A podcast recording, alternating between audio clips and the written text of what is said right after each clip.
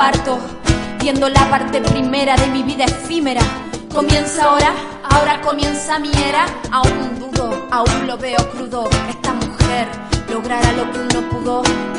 Sobre mi izquierda pared, una silueta que a mi sombra no respeta. Alguna meta tiene, alguna historia sostiene. Mi nombre, ¿qué letras tiene? ¿Acaso el quien en pie me mantiene? Alguien por favor me encuentre, alguien que me represente, futuro, pasado y presente.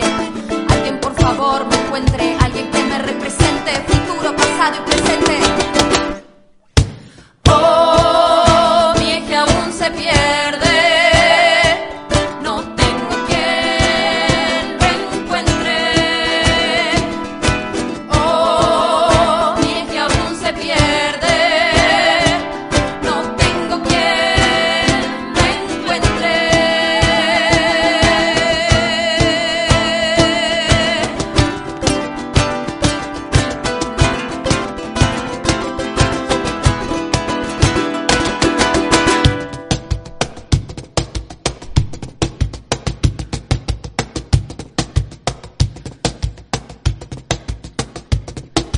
A alguien certifique mis respuestas. ¿Acaso es cierto estar despierta? Alerta sobre un mantel gigantesco, siendo presa del grotesco. Abro mi boca y reconozco. Dice a dónde pertenezco. Falsas bebidas y frutos viejos. ¿Acaso es este mi alojamiento?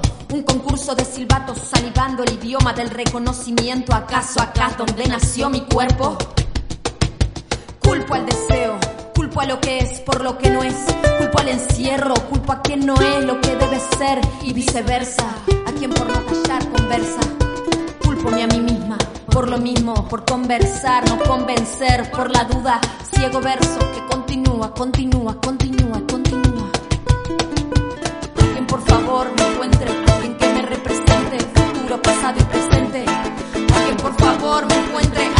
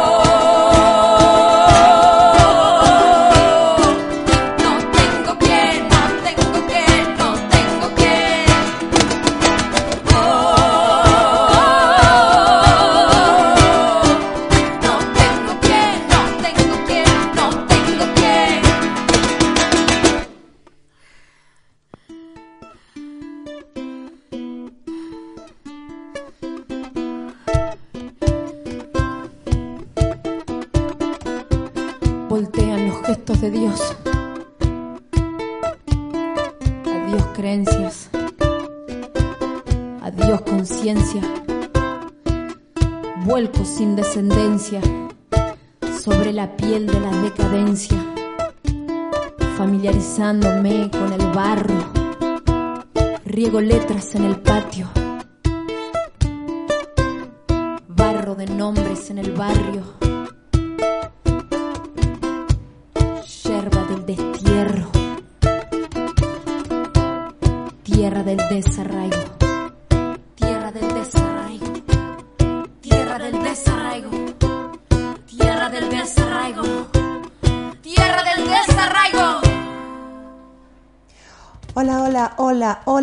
A todos, todas, todes, todis, todos ahí del otro lado, siendo las 3 y piquín, aquí horario Argentina, desde el Valle de Tras la Sierra, eh, Córdoba, Argentina. Transmitimos desde Radio Come Chingones este Astrologiar 10 y hoy hablaremos de una señorita que nos golpea la puerta y si no le abrimos, eh, patea y entra igual. Lilith. Hola, Ru, ¿cómo estás? Buenas tardes. Hola, ¿qué tal? ¿Cómo estás? Muy buenas tardes. Eh, sí, ahí la hicimos encontrar. Tratamos de sostener la puerta, pero no se pudo. Sí, está acá ya, está acá. A mí me poseyó cual una cosa, media, un exorcismo me la sacaron. Sí, sí, sí. Bueno, contemos también de donde estamos transmitiendo en vivo por Facebook, bueno, dónde nos encuentran y demás cuestiones. en este día soleado de miércoles. Sí, día invernal en Tras la Sierra, pero muy soleado y muy ameno. Eh, estamos primero transmitiendo por Facebook, Revista Come Chingones. Ahí entren, den like y pueden ver, eh, pueden verme mi linda cara, mis lindos rasgos, el maquillaje que me hice hoy. Eh, simple, pero lo justo. también nos pueden seguir por Instagram también, Revista Come Chingones. Y bueno, en www.radio.comechingones.com.ar nos escuchan en vivo, así como a la demás programación de la radio, como en este momento nos están escuchando en vivo por la website. Recuerden que si se lo llegan a perder eh, este o cualquier programa, eh, en la misma website, en el menú eh, radio programación, encuentran los programas en diferido. Y también les quiero recordar que, creo que ya se lo había dicho el programa pasado, en, el, en el YouTube de Rito Espiral, así me buscan, Rito Espiral en YouTube, le dan esa suscripción, porfa, porfi, porfu. Em, estoy empezando a repostear los primeros programas de astrología, así que hoy hacemos el 10, pero ayer, por ejemplo, se publicó el 2, que fue el de Venus. Y la semana que viene haremos en vivo el 11, pero en el em, YouTube de Rito se publicará el 3, que fue el de Marte. Y así eh, les voy a ir compartiendo también por ahí para que, nada, para que no tenga más excusa para no escucharnos. Basta, basta de no escucharnos, escucharnos. Claro, esa es la cuestión. Esa es la cuestión, ese es el meollo. ¿A dónde estamos? Estamos en Trasla, como siempre, estamos en nuestro lugar en el mundo, estamos en Radio Come Chingones, en el estudio de Radio Come Chingones, transmitiendo. Vos dijiste que íbamos a hablar de Lilith. Sí. Y en el video también planteaba de que íbamos a hablar de eh, eso que está escondido, guardado, cerrado. Recordemos que astrologiar es una forma de un lenguaje. Sí. Y que todos los que somos así neófitos en el asunto, no sé si está bien usada la palabra, nunca sé muy bien eh, si está bien usar la palabra, exacto. Están conversando atrás nuestro. Ajá. Eh, porque, no sé, son unos vecinos que han venido acá a la casa de Ah, sí, eh, para los que no somos neófitos en el asunto, y ya vamos a googlear a ver si está bien hecho, bien dicho, ¿no? Lo de neófito. Vamos a tener que poner después otro de este lado, así eso también puedo tener otro telefonito de este lado y juntamos los dos. Ay, como una imagen así compuesta. Claro. Qué buena onda. No es mala, está buena. Está buena. Eh, esto de que astrologiar, la astrología es un lenguaje y es el lenguaje de los astros y lo que hacemos todos los miércoles es tratar de entender ese lenguaje o de asimilarlo, de interpretarlo o de divagarlo o de lo que Arlo sea. Eh, dijiste de que Lilith es la responsable de ocultar, cerrar, guardar, esconder eh, y otro montón de sinónimos a eso. ¿No? Así, algo así, sí. Eh, Lilith es una participante de esta historia, de lo que se oculta, de lo que se niega, de lo que se excluye y de algo muy particular que se oculta, se niega y se excluye, no de cualquier cosa. Hoy vamos a ver eh, qué es lo que se niega y se excluye con Lilith, ¿no? Incluso la vamos a, ver un poco desde la mitología. Eh, a mí me gusta mucho contar, no la historia, sino las historias sobre Lilith, ¿no? Porque obviamente como eh, son, son historias y, fueron y eran historias que se transmitían de forma oral y que incluso iban viajando de cultura a cultura, obviamente se iban transformando en esta oralidad, ¿no? Eh, no hay una historia hay muchas historias y de hecho empiezan como a variar mucho y vamos a ver por qué empiezan a variar. Eh, qué es lo que estas variaciones, estos cambios en las historias sobre Lilith empiezan a contar sobre el mundo que se empezaba a tejer, que hoy en día llamamos como sistema patriarcal. Hay algunos oyentes que están todo el tiempo ahí, se comunican con nosotros al 3544533922 en la medida en que quieran comentar algo acerca de lo que estamos hablando, por, por Telegram y por WhatsApp. Buenísimo. Manden, manden mensajitos y lo vamos haciendo así como redinámica. Em, bueno, hoy vamos a hablar de este personaje, Lilith. Como bien eh, decía y recordaba el Ru, eh, Astrologiar es un programa de radio que obviamente habla sobre astrología, pero no tiene para nada la intención de ser una, exposición académica y teórica y, todo esto, sino que a través del divague, a través de la reflexión, de la, de la filosofada, digamos, de esas filosofadas que incluso son súper cotidianas, que todos podemos como darnos el, lugar ahí en el cotidiano de hacerlas y no sé, quedarse mirando un árbol o el cielo o a una persona querida o, a una memoria incluso, ¿no? Algo que no está corpóreamente ahí, eh, pero podemos hacer este ejercicio y qué nutritivo es, ¿no? Para eh, recapitular las experiencias, para poder capitalizarlas, o sea que aprender algo de lo que pasó, ¿no? Y, y esto es un poco lo que proponemos en astrología, solo que la excusa es el lenguaje astrológico, ¿no? Entonces agarramos como planetas, planetillas, planetoides. Eh, ahí te llama tu mujer, Ru, por ventana. Pla- Ah, como que me acerque más al micrófono, decís, como así. Ah, oh, oh, oh. Así, Yare. Listo, gracias. Ahí tenemos la técnica que está ocurriendo atrás y esto es todo así a pulmón.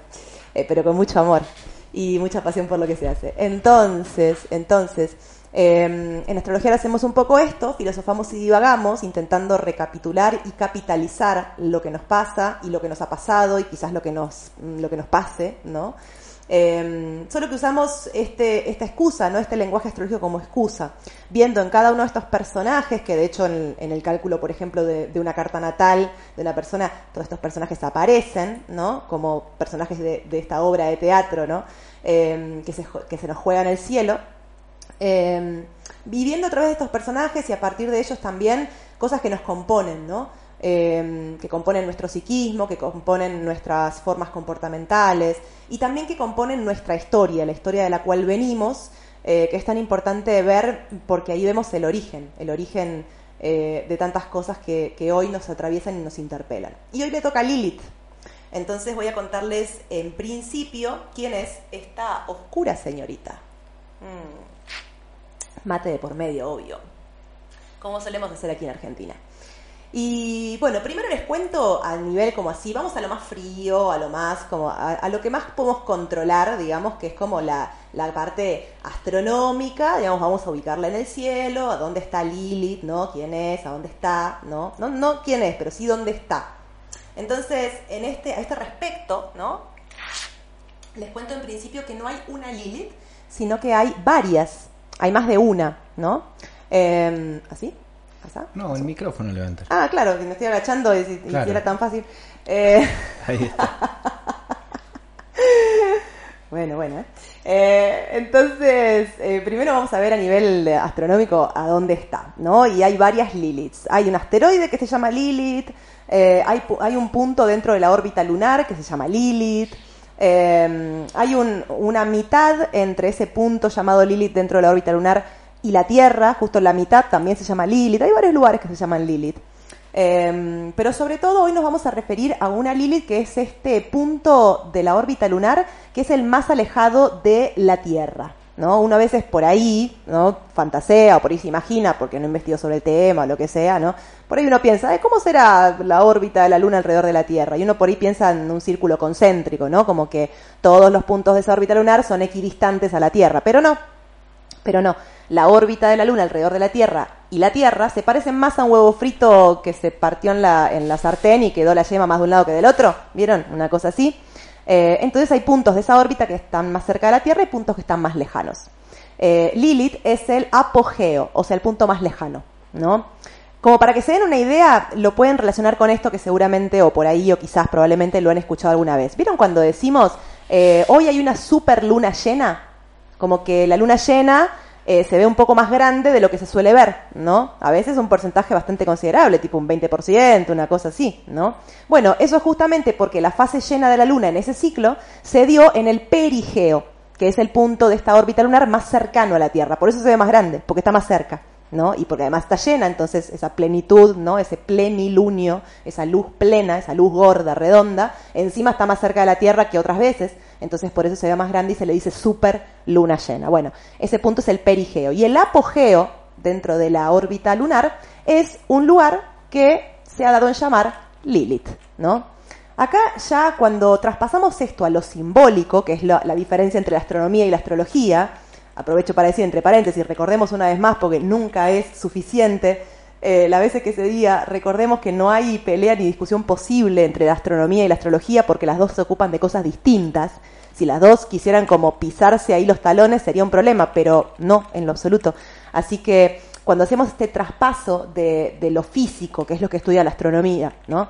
a la astrología, que se ocupa más de lo simbólico, ya en esto del apogeo tenemos eh, un montón de data. ¿no? Porque piensen que la luna, y en alguna astrología vamos a hablar de la luna, probablemente quizás sea el siguiente, porque una astrología eh, inspira el próximo, así que quién sabe, ¿no? Eh, pero recuerden que la luna algo tiene que ver con el orden de lo femenino. Y no estoy hablando de mujeres, ¿eh? No estoy hablando de género ni de identidad sexual, no. Estoy hablando de principios de energía, como, como en el Tao, ¿no? El Yin y el Yang, ¿no? La parte negra, que, que se refiere a lo femenino y no se refiere a ninguna mujer, ni a Úrsula, ni a Marta, ni a, ni a Berta, ni a nadie en particular, sino que se refiere a algún principio que nos compone, a hombres, mujeres o como te autopercibas, ¿no? Eso es independiente, ¿no?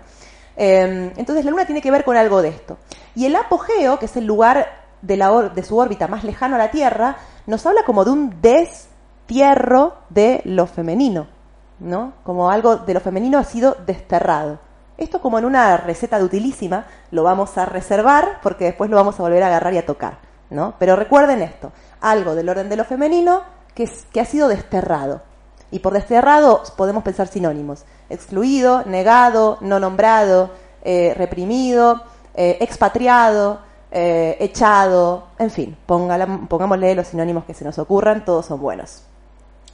Em, y, bueno, y nos habla como un poco de, de, esto Lilith. Después hay, como les decía, entre esta Lilith que les describí y la Tierra, si uno estableciera una línea recta y marcara exactamente la mitad, ese punto, que es un punto abstracto matemático en el cielo, al igual que la primer Lilith, porque la órbita lunar, así como cualquier órbita, no es que está dibujada con tiza en el, en el espacio exterior, ¿no? Son líneas imaginarias, como las fronteras, ¿no? De los mapas, que también son líneas imaginarias.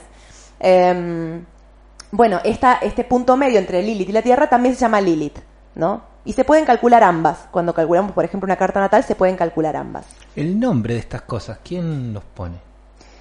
Personas que no tenían otra cosa mejor. No. no, no, bueno, qué sé yo. Generalmente lo pone el señor que lo descubre. Ajá. Eso sí, es como una dádiva, digamos, que tiene. Yo lo descubrí, entonces yo lo nombro. Hay un significado ahí también. Sí, sí, puede ser, puede ser, ¿no? Como de, de, la persona que lo descubre, pero también está esto, qué interesante que la persona que, no sé, que habló de Lilith o que, no sé, que pensó en este apogeo lunar, ¿no? Pensó en esta simbología de, ah, lo femenino desterrado, qué loco. Claro. ¿Qué implicancia, yo supongo que tal vez esa persona se preguntó, ¿qué implicancia tendrá esto en la historia del, del ser humano, lo femenino desterrado? ¿A ustedes a qué les suena? A mí me suena un montón de cosas. Eh, ¿A vos te suena algo, Ru? Lo femenino desterrado. Sí, me suena un montón de un cosas. Un montón de cosas, ¿no? Sí, sí, sí. Bueno, eh, a eso un poquito, con eso un poquito nos vamos a meter el programa, el programa de, de hoy. Eh, el destierro, como les decía, implica siempre una exclusión, ¿no? De hecho, si, si alguno de los que están ahí del otro lado escuchando eh, es fana o, le gusta las constelaciones familiares o, o la, las ha hecho, ha hecho una sesión de constelaciones alguna vez, saben que eh, la, no sé, Yarela está como, se ahorca, no sé qué le pasa, no, no sé.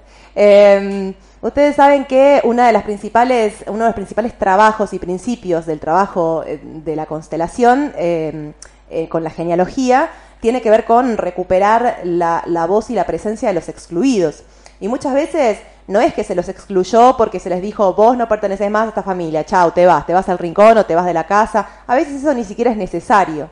Con que no se nombre es más que suficiente. Esto lo, lo, digo y me remito como a la astrología cuando hablábamos como de qué es la astrología y cuál es la importancia del símbolo.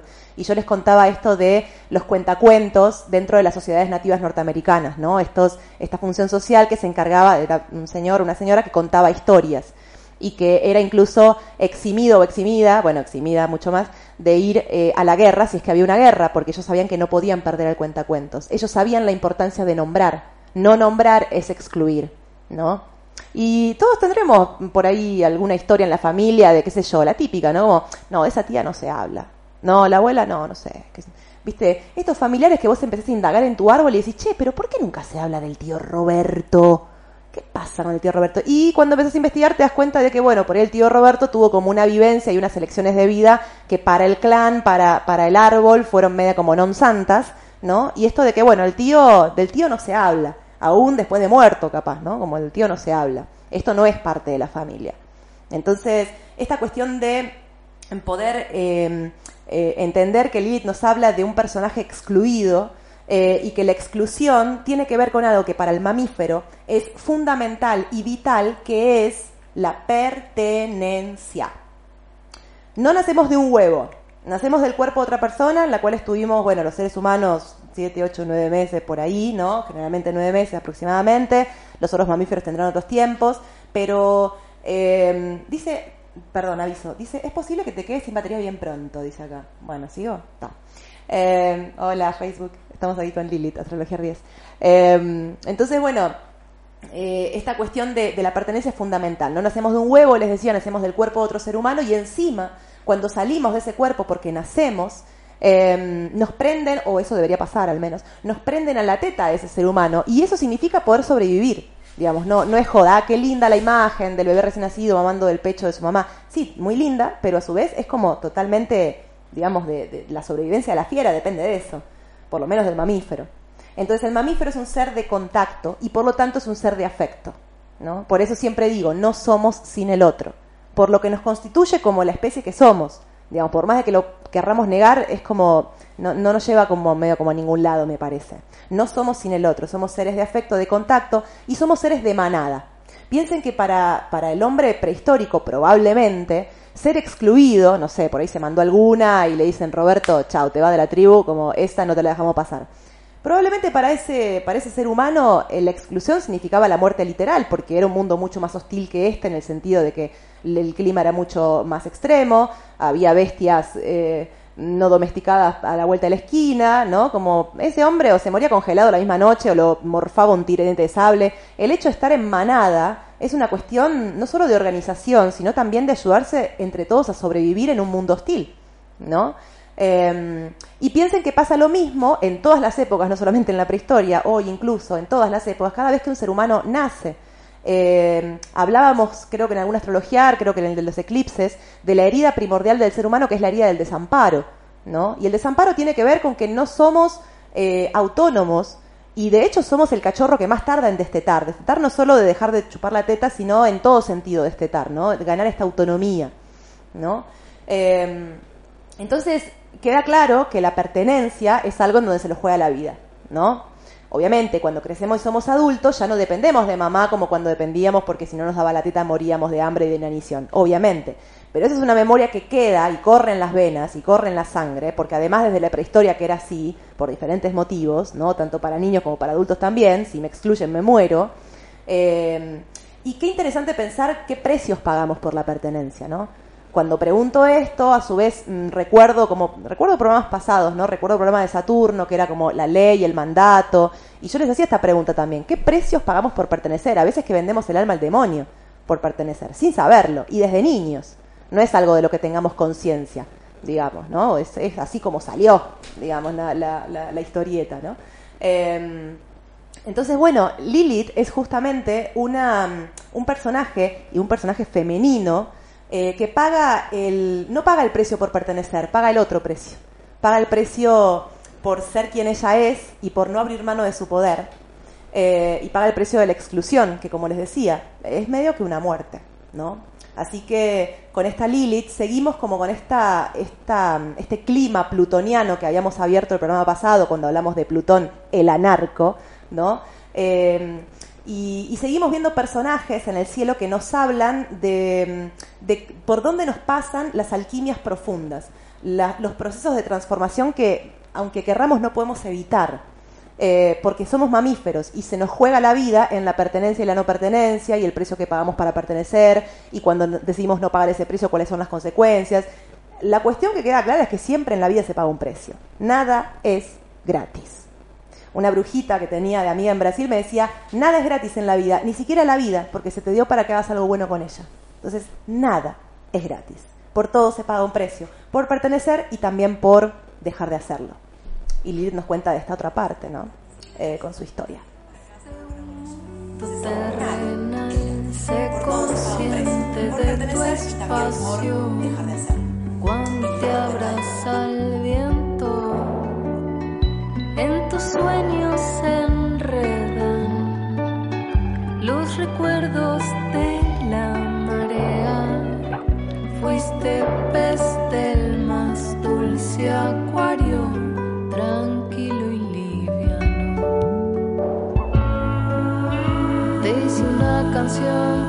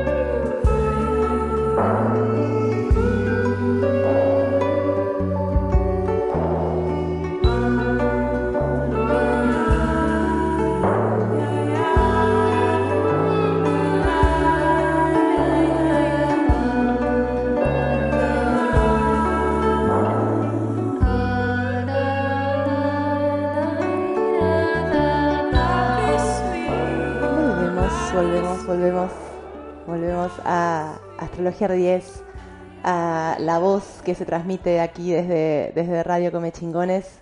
Vuelve Lore, vuelve Ru, vuelve Lilith y vuelve este temita ahí que estamos desarrollando, el destierro de, lo femenino en la historia, ¿no? Y como esto nos, nos toca de alguna manera, cada une le tocará de forma distinta. Em, pero Lilith viene a decirnos que esto a ninguno de nosotros nos es indiferente de alguna manera, ¿no?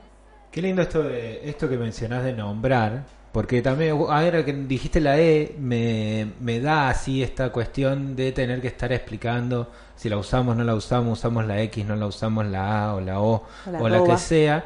Claro, y el valor que tiene el ser nombrado, ¿no? Cómo te hace analizarte un poquito más esto de, bueno, quiénes nos nombramos, cómo y quiénes nos han nombrado a lo largo de, toda nuestra historia. Porque todos tenemos algún sobrenombre, todos tenemos alguna forma en que nos han nombrado, alguna forma en que nos nombran y cómo nos terminamos nombrando nosotros mismos también. Pensaba en eso cuando vos tirabas ahora lo de la E y toda esta cuestión. Total, total. Y, y tiene que ver, mira, vos lo decías y yo pensaba como en la representatividad, que es un, es una mm, eh, algo que se milita, ¿no? Mucho en, en tierras brasileras, que son unas tierras muy de- de- del corazón para mí. Eh, porque bueno, ellos tienen una historia con la negritud que no es nuestra historia, ¿no? Ellos tienen una historia con la, con la esclavitud, con la negritud y, y todo esto mucho más cercana y, y hoy en día mm, mucha parte de la población brasilera es afrodescendiente, ¿no? Y, mm, Ah, y no, es- no es de la selva nada más. No, no, no, hay una mixtura, una, una heterodoxia cultural en Brasil que a veces es como que nos, eh, que nos sobrepasa, digamos. Eh, una mezcla de cosas increíble, tipo un popurrí. Y, y bueno, y ellos militan como mucho esto de la cuestión de la pertenencia relacionada a la representatividad. Ellos dicen como algo que por ahí nosotros, que por ahí tenemos otra historia de conformación nacional, si bien obviamente que tuvimos aquí em, eh, personas eh, afrodescendientes, pero bueno, em, el devenir de esas personas, de esa, de esa etnia, digamos, como aquí en Argentina, fue, fue otro, fue otro, simplemente fue nuestra historia con la negritud. Pero, pero ya ellos como que dicen mucho, por ejemplo, ¿por qué no hay muñecas para nenas em, negras? ¿No? ¿Por qué no había, no? ¿Por qué Entiendo no que ya había? hay. Eh, Sería Sí, muy pero loco muchos que no menos. haya. Aún así Bueno, la menos. instalación del Barbie, del Ken, del autito y de todo eso han sido muy cultura pop. Total, ¿no? De muy los- Andy Warhol. Claro, exactamente. Bueno, entonces toda esa ahí es donde también entra la cultura, con lo que decía de los cuentacuentos. Claro. ¿no? El, el rol ese trascendental que ocupan y siempre va a haber una disputa de intereses ahí en el medio. Pa- aparentemente no ex- existe otra manera en que nos relacionemos en sociedad si no es con alguien eh, representando una minoría Total. y esa minoría peleando por aparecer de alguna manera Por ser nombrado. por el ser otro. nombrado por el otro, ¿no? Y, y como estamos en constante movimiento, siempre hay una minoría que necesita o requiere ser contada. Total, total. Eh, pensaba en eso cuando pensaba en los negros yendo a conquistar el desierto en el sur, allá a fines de la década del siglo XIX. Ajá. Eh, ahí y, y pensaba en el culto a Roca que se le hace, ¿no? Y a toda esa idea de, bueno, los negros, los esclavos Claro. y los indios para ir a ocupar tierras, para repartirlas después entre los mismos 50, 100, Mm. 200 familias que hoy por hoy manejan los destinos económicos de, por lo menos en esta parte de la patria, ¿no? De la tierra. Sí. Y cómo entra en juego también esa cuestión de nombrarse o no nombrarse, o de cómo nos nombramos, lo cultural, lo de los cuentos, lo de, pará, bueno, los negros argentinos que no vienen de la selva, eh, los indios que estaban en esta parte de la Latinoamérica, Claro. eh, trabajaron a la fuerza o no, em, eh, generando riquezas o poder más que riquezas sobre un sector muy minoritario de la sociedad y eso se pone en juego planetariamente, astrológicamente, pero sobre todo identitariamente. Total. Terminamos discutiendo cosas que son absurdas en general, porque las grandes mayorías terminan defendiendo intereses de minorías pequeñitas, pequeñitas. Ujú, Total. Y no todo sé si sigue igual. para eso si tiene que ver con Lilith, pero a mí me sale esa. Sí, totalmente, totalmente. Lilith no- nos pide, a veces nos pide a gritos, que, que nombremos su historia. Y la historia es la historia de lo femenino en, en la, en, en- en la humanidad. Vos decís Lilith igual y a mí eso me hace también, ¿no? Alguien gritando. Alguien hacía los gritos desde Sí. algún lado. Eh, Porque Lilith es un personaje femenino también que no teme, el mosquito, que no teme eh, expresarse desde ese lugar, ¿no? O sea, mm, el programa pasado hablábamos de Plutón, hoy le dedicamos una horita a Lilith, y me parece que son todos personajes que manejan una radicalidad, ¿no? Eh, y un grito que, que tampoco busca ser reprimido por las buenas formas, ¿no? Hoy quizás, eh, también me acuerdo del programa de Marte y la gestión de la ira, ¿no? Hoy quizás el tema de eh, la gestión de la ira se convierta directamente en negar la ira, que es un sistema afectivo mamífero, digamos, ¿no? Estamos negando parte de lo que somos, es como acharnos. Y Claro. acharnos no sería reprimirnos, digo, como no, no me parece que esté bueno. Eh, Lilith no teme pegar dos gritos y decir, che, mirame, mirame, porque yo también te hablo de, de- de cosas que, que te pasan a nivel humanidad, ¿no? Eh, entonces, qué importante que, que a veces nos grite porque a veces nos olvidamos, ¿no? De esa parte de nuestra historia y está bueno traerla. Y parece que a los gritos. Y parece que, Que- bueno, que- a veces sí, a veces parece que es a los gritos, eh, a veces no, pero, pero a veces sí, ¿no? Y mm, yo sobre todo les quería como contar esto porque a mí esto me, me, me flashea, digamos, ¿no?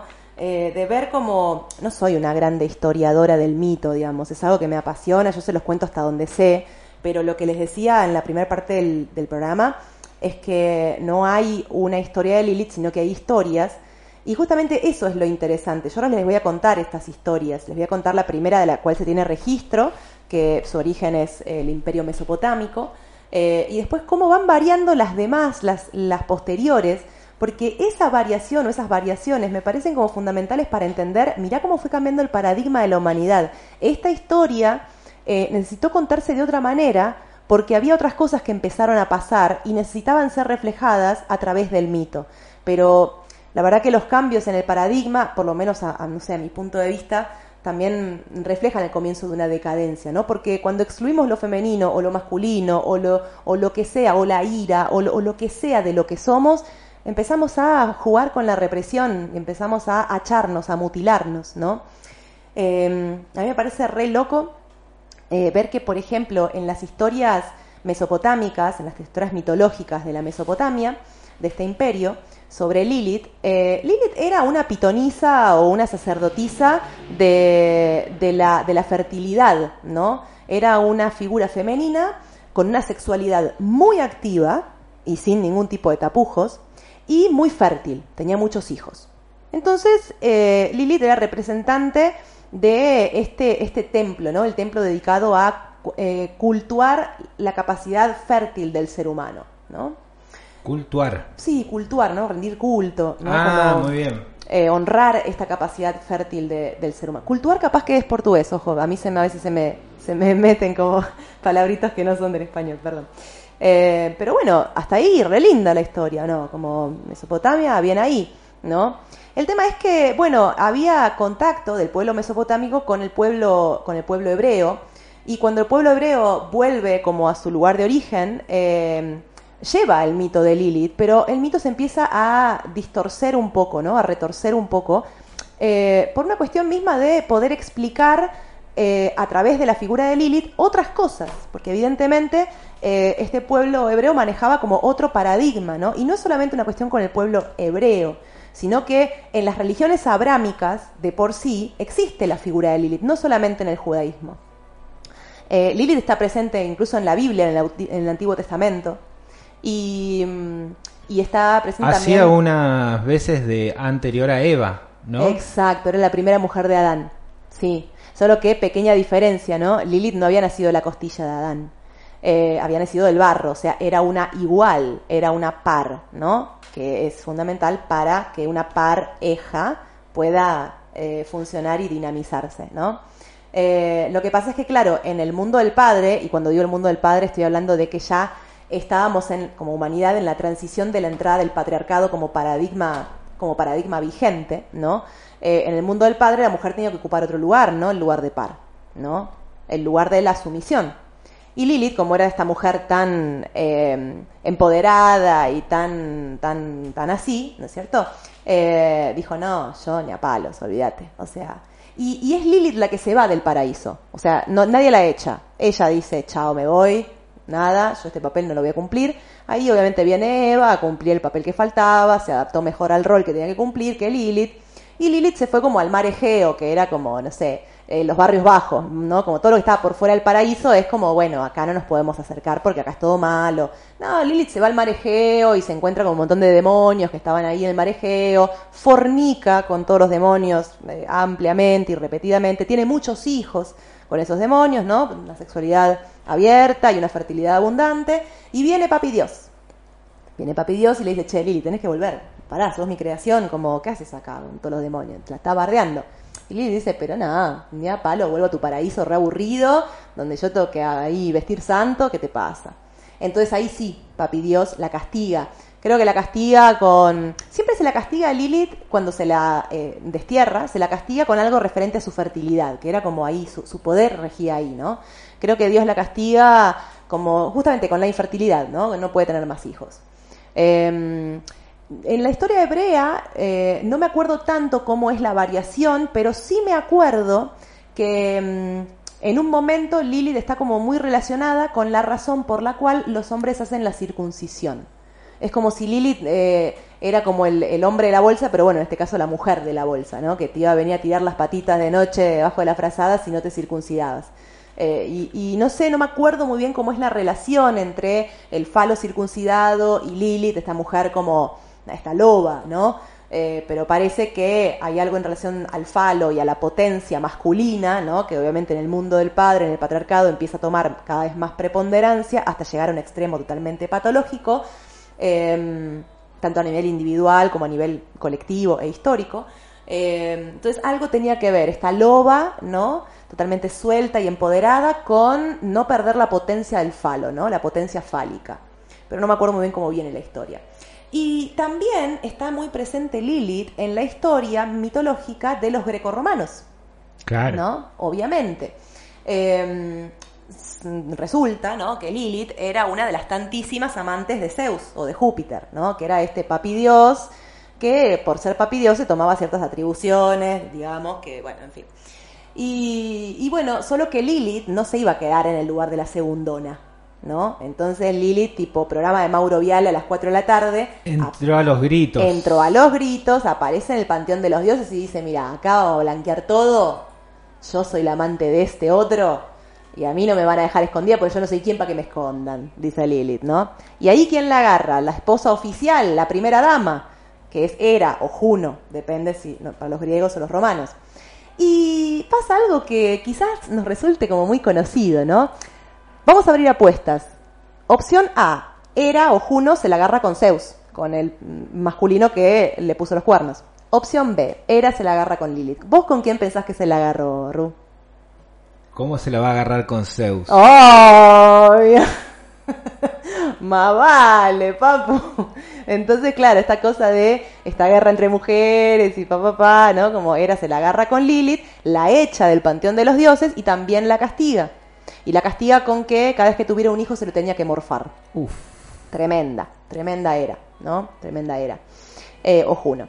Y entonces siempre como esta, está como, se repite esta estructura, ¿no? Mitológica. Una mujer sexualmente activa, muy fértil, muy empoderada, que no se va a rebajar ni a dejarse poner el pie en la nuca por nadie, ¿no? Esto no entra dentro de eh, los roles a ser, ocupados en el mundo del padre, y por esto esta mujer es expatriada, desterrada y castigada, ¿no? Entonces, ¿qué pasa con Lilith en este momento? ¿No? Estamos como contando así como por parte, etapas de la historia mitológica de Lilith. ¿Qué pasa en este nuevo momento? Lilith eh, se mete en, en, algo que conocemos todos muy bien, que es la crisis. ¿No? La crisis es la llave que nos abre la puerta que va al sótano, a nuestro sótano, individual o colectivo. Entonces hace un descenso a su propio inframundo. O sea, Lilith estaba llena de ira, de, deseos de venganza, los quiero matar a todos, me echaron, me excluyeron, no me nombren más, dejé de pertenecer, como estaba envenenada por dentro. Y ahí en el inframundo, Lilith lo que hace es lo que hacemos todos en mayor o menor medida, lamerse las heridas. Lamerse las heridas y con lamerse las heridas quiero decir alquimizar su dolor, ¿no? No negarlo, sino atravesarlo atravesar ese sufrimiento para saber que podemos salir del otro lado, ¿no? Y esto es importantísimo. Cuando yo el otro día, ayer creo, estaba viendo como un, un, video de un chico de Brasil que sigo mucho, que es filósofo, su madre es psicoanalista, su padre es antropólogo, o sea, viene mamando esto desde la cuna, digamos, y tiene como una elaboración discursiva muy interesante. Y, y también hace como una mixtura entre todo esto y el tipo decía como, el tipo le daba medio con un caño esta frase del sufrimiento es opcional. Y él decía, esto eh, no es así, no es opcional, no es que, ah, puedo elegir una vida sin sufrimiento o con sufrimiento. Y él lo explicaba incluso desde la neurociencia, ¿no? Como hablaba como de un pedacito del cerebro que tenemos acá en el tronco ahí, de estar cerca del hipotálamo, cosas así, muy pequeñito, no me acuerdo el nombre ahora técnico, em, que tiene que ver con el, poder sentir. Él decía, si esa parte del cerebro se lesiona, apagó, apagóse, o coma o muerte, digamos. Y esa partecita pequeña, ínfima del cerebro se divide en dos. Si se estimula una parte, se siente placer. Si se estimula otra parte, se siente displacer. Ahí aparecen nuestras necesidades, que son las que buscan satisfacer, digamos, eh, satisfacerse y cuando se satisfacen, estimulan esta parte del cerebrito que tiene que ver con el placer, ¿no? Y él decía, por ejemplo, vamos a pensar en una necesidad, ¿no? Homeostásica, de hecho. Por ejemplo, tengo hambre. Entonces voy a la heladera y encuentro comida. ¿Y cómo? O sea, encuentro comida, la comida me gusta, está en buen estado, todo un montón de factores que hacen que yo pueda comer y saciar esta necesidad. Es, es buenísimo, pero digo, ahí no aprendí nada. Ahora, cuando yo voy a la heladera y no hay comida, o hay una comida eh, que está vencida, o, lo que sea, ahí empiezo, o sea, hay una, hay una tensión ahí, ¿no? Hay un displacer, también palabra freudiana, hay un displacer. Entonces empiezo a pensar, capaz que tendría, no sé, que trabajar para ganar dinero y comprar comida. O capaz que tendría que cocinarme más temprano, o capaz que no tendría que haberme comido todo en el almuerzo para tener en la cena, o capaz, o capaz, o capaz. El sufrimiento, que es la incapacidad de satisfacer alguna necesidad, nos permite aprender. Y él decía también, ¿Qué pasa cuando el sufrimiento no viene de afuera? Porque ahí es fácil. Si el sufrimiento, vamos a suponer un estímulo, yo acerco la mano a la hornalla y obviamente se me quema la mano, la saco, esa es la reacción al estímulo, ¿no? Ahí hay un sufrimiento, entonces reacciono y me alejo, ¿no? El sufrimiento está buenísimo porque nos enseña de qué nos tenemos que alejar y cada uno se tendrá que alejar de cosas distintas, ¿no? Pero, ¿qué pasa cuando el sufrimiento viene de adentro? Por ejemplo, cuando estamos atravesando, como Lilith, eh, un luto, un duelo, ¿no? Yo era la que pertenecía a este mundo y ya no pertenezco más, dice Lilith. Eso es un duelo. Es algo que se perdió y que probablemente nunca más va a volver a ser, o como era antes, por lo menos. ¿Qué pasa cuando el dolor viene de adentro? Y Emanuel, este chico, decía, bueno, lo único que podemos hacer con esos dolores que vienen de adentro es no negarlos, atravesarlos y mediante la experiencia, no mediante la teoría o la creencia, no, mediante la experiencia, darnos cuenta de que aunque dolió mucho, pudimos salir del otro lado del túnel. Eso en el aprendizaje humano, en el aprendizaje comportamental, es fundamental. Que podamos pasar por eso y aprender, ah, mira, salí, ah, mira, qué loco, ah, está, entonces esto no me mata, ah, qué bueno, porque cuando éramos bebés sí, la exclusión nos mataba, no hay más teta, ¿qué como? Morí, me cagué de hambre, morí. Y haga voces la vida. Entonces, en un momento, sí, la exclusión eh, era motivo de muerte, muerte física, el cuerpo murió, literal, Pero los duelos que pasamos en la adultez, por más de que algunos sean muy duros, Emanuel decía es necesario pasarlos, permitiéndonos el dolor y todo lo que venga con el dolor, ¿no? La tristeza, eh, la ira, todo eso que venga. Para aprender que, ah, mira, el túnel fue corto o largo, pero salí del otro lado. Ah, está, esto no me mató. Ah, buenísimo. Es fundamental, ¿no? Para nuestro aprendizaje comportamental. Entonces Lilith lame sus heridas en su propio inframundo y llega un momento en que dice, como decía el chavo, al cabo que ni quería, al cabo que ni quería pertenecer a tu mugroso patriarcado, y se convierte como algo así como, como este, este arquetipo de la mujer que corre con lobos de Clarisa Pincola, ¿no? Como esta mujer sabia y salvaje y empoderada y qué sé yo, y medio que la juega desde el underground, pero metiendo siempre bocado para decir, che, recuerden que yo también les hablo de algo que a ustedes les toca, ¿eh? Che, recuérdenme, che. Y, aparece todo el tiempo, ¿no? En canciones como la de Fémina que escuchábamos en la intro del programa, Mi Eje. Eh, si ustedes, la, si la quieren buscar en YouTube, escuchen atentamente la letra de ese rap, ¿no? Que hace Fémina. Tiene como 20 millones de frases que todas aluden a Lilith. Yo no sé si las chicas de Fémina conocerán la historia mitológica de Lilith, pero esa canción es Lilith. Es increíble. Entonces, si el arte lo está diciendo, eh, es porque algo de esto se nos juega, más, menos, de alguna forma, de otra, ¿no?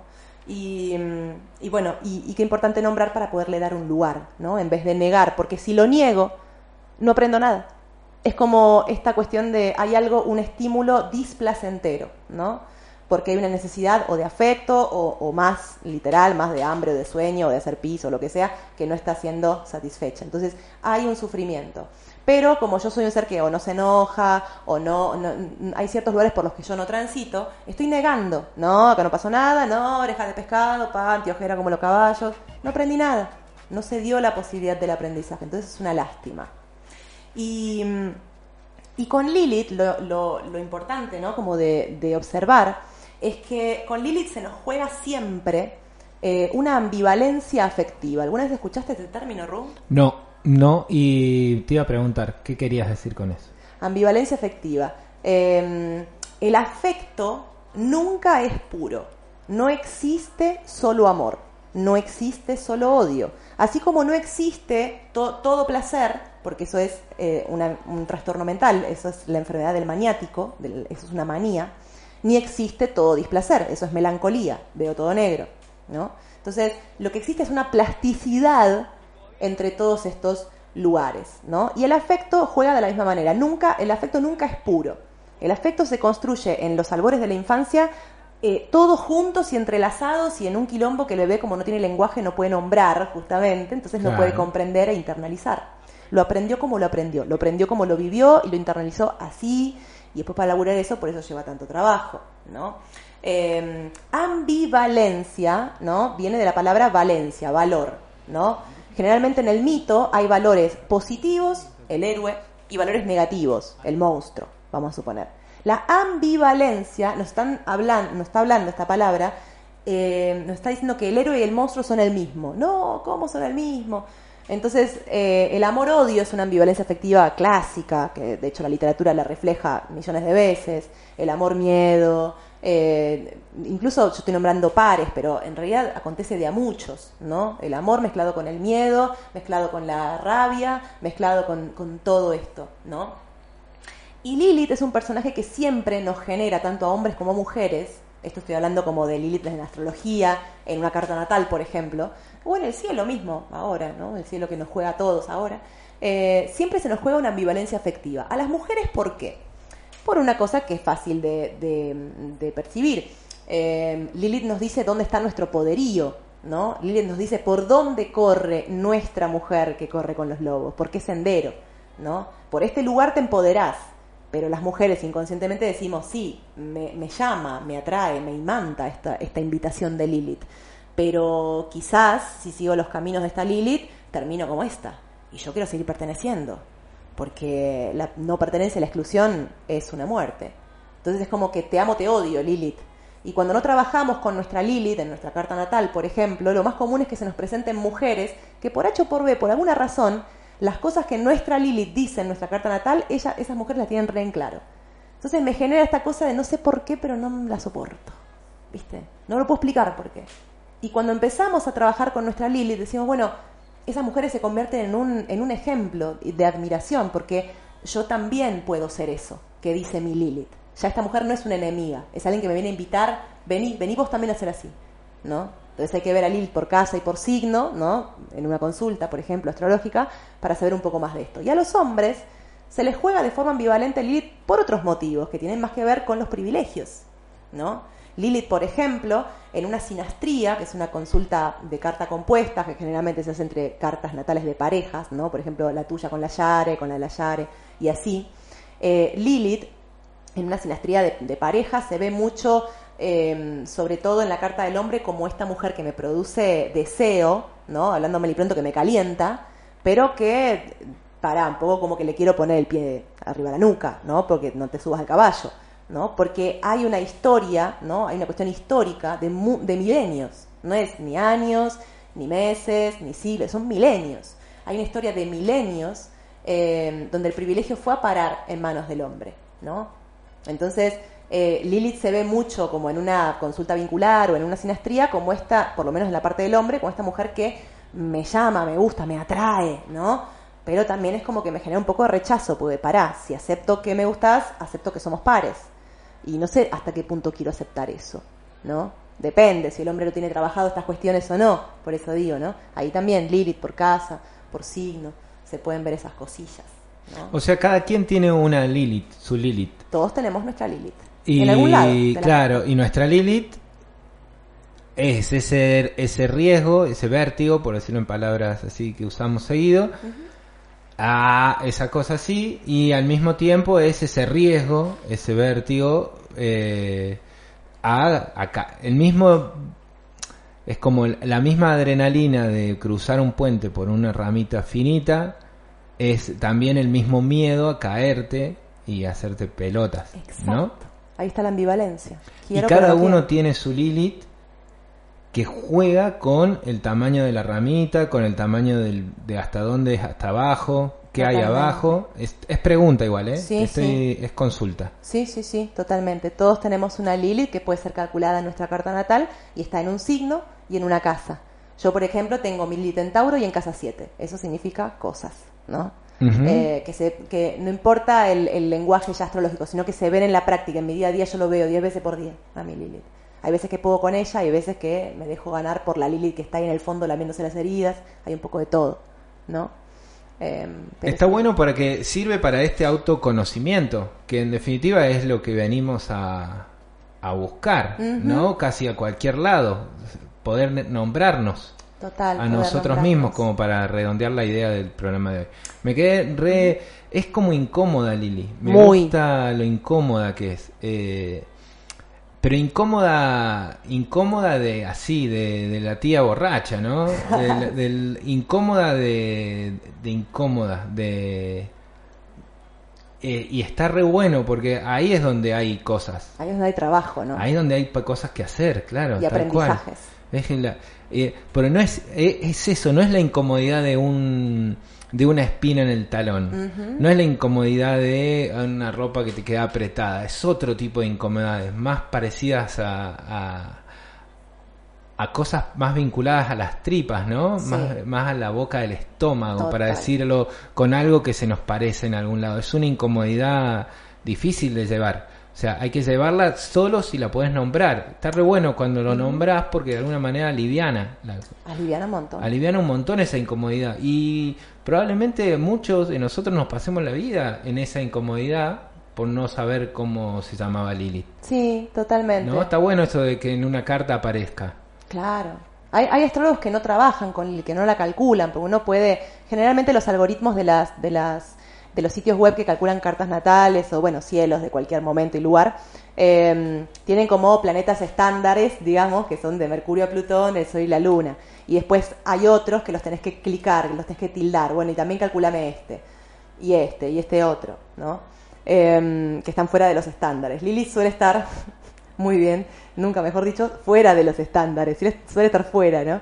Eh, entonces no todos los astrólogos y astrólogas y astrólogos y is y us trabajan con ella. Yo, eh, no- yo hoy en día ya no, no puedo pensar en la lectura de carta natal sin Lilith.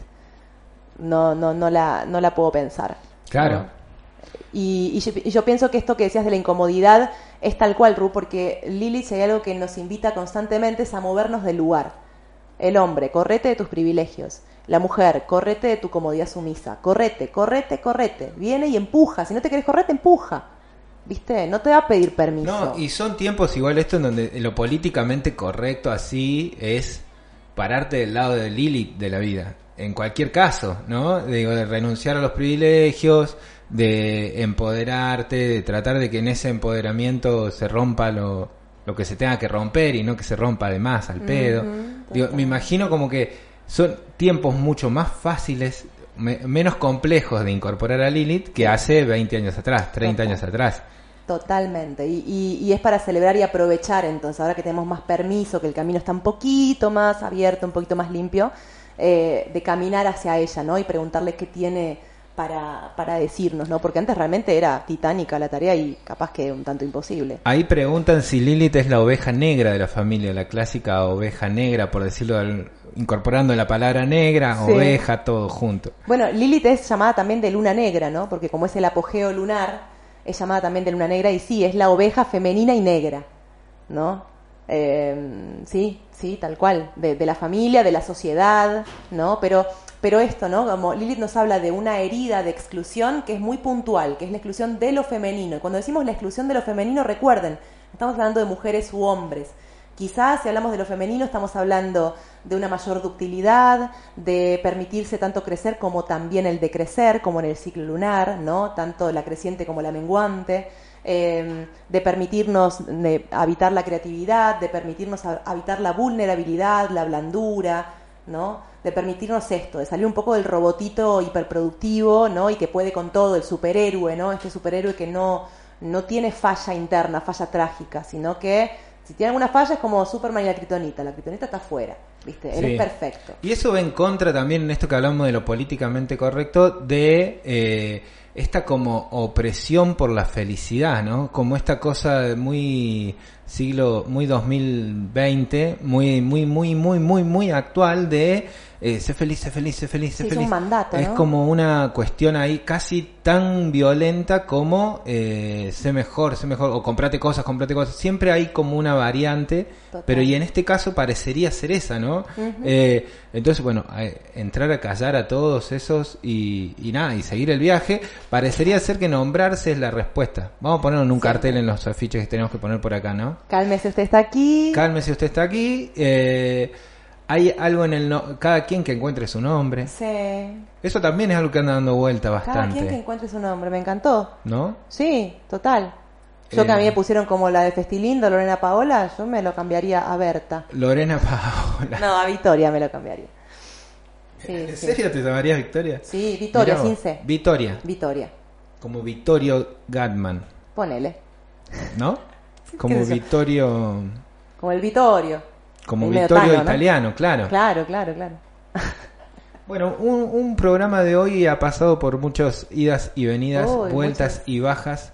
Primera transmisión en vivo en Facebook casi todo el tiempo, te Facebook. estuviste ahí viendo, se ve cada vez mejor. Encontramos ahí una manera ya para hacerlo. Más profesional. Eh, quedó mejor, ¿viste? Bien, sí, quedó muy bien. pro. Eh, así y muy profundo y muy incómodo al mismo tiempo. Sí, pero qué buena la incomodidad que nos saca del lugar de la inercia. Sí, pero es molesta la incomodidad. Sí, así sí. que cada- es como para cada tanto. Claro, vivir, tampoco- vivir en este estado así de incomodidad es parecido a la locura también. Tampoco identificarse con el dolor, ¿no? Sí atravesarlo, ¿no? Pero, y de la exclusión, digo, el dolor de la exclusión. Eh, sí atravesarlo, pero no identificarse con el dolor. Porque somos ese dolor y también somos un montón de otras cosas. Me acordé, mira, cuando entrenaba circo y elongábamos, eh, el profe nos decía, porque claro, había posturas de elongamiento que, nada, muy exigida. Entonces, él nos decía, respira, respira, este, este dolor también sos vos.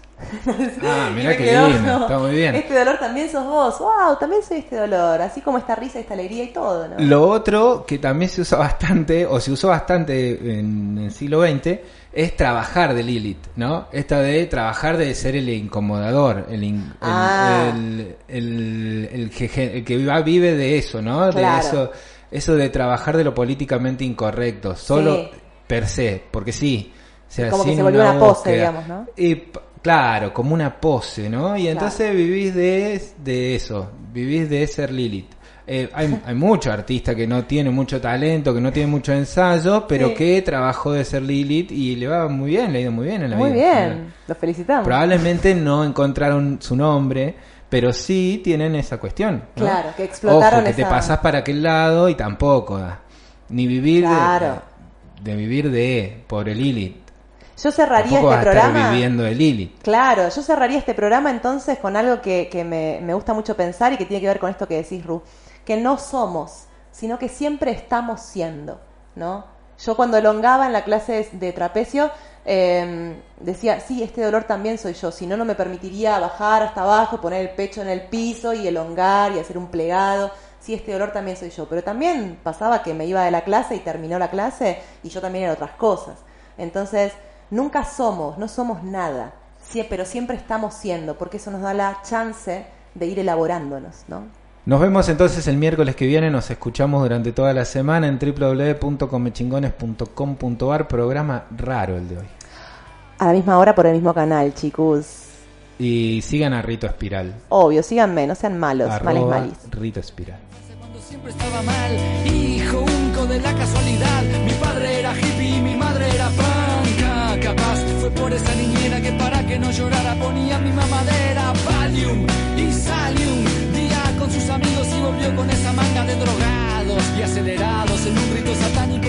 Torturar a mi hamster cocinaron. Fue un infierno, me lo hicieron probar y no era tierno. Depende, ahí yo era un jopende y como dijo mi tío que es un tipo que me entiende, que no sufre no aprende. Y me bajó el diente de una patada y me robó la plata que el ratón dejó bajo mi almohada. Todos se reían cuando arrastraba la R.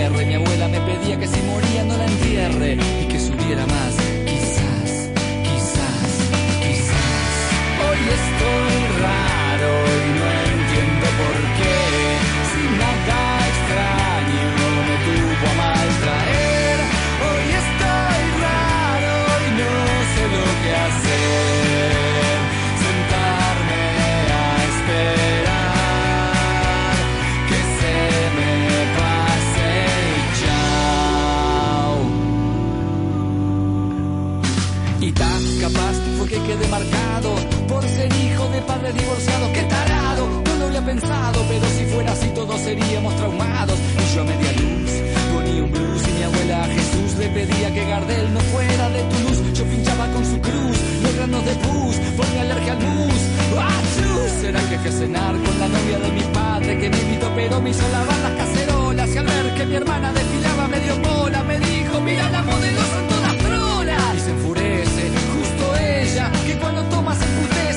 que rajar cuando después del cuarto vino me empezó a toquetear y se rió y le vino hipo y me contó como anticipo que va a dejar al viejo por el tipo que le pagó la lipo. Será por eso que estoy sensible. La vida es impredecible.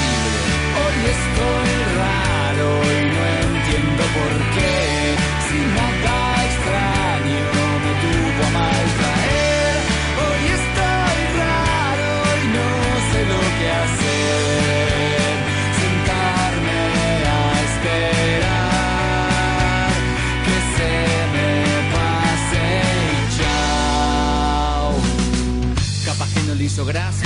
la farmacia cuando dije que yo defiendo a muerte la eutanasia. Decía que si todos se morían se fundía y me tiró con un frasco de homeopatía.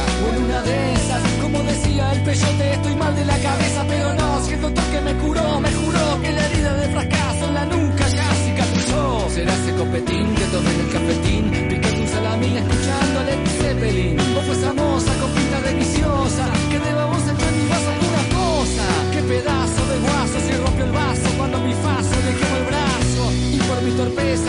Este gigante de cerveza mal cerrado y el barque inundado. Que acertado pensar que yo me quise levantar a la nami hablando de tsunami, baldeando me dijo, viste, volve por donde viniste, el cielo no existe. Hoy estoy raro y no entiendo por qué, sin nada extraño me tuvo.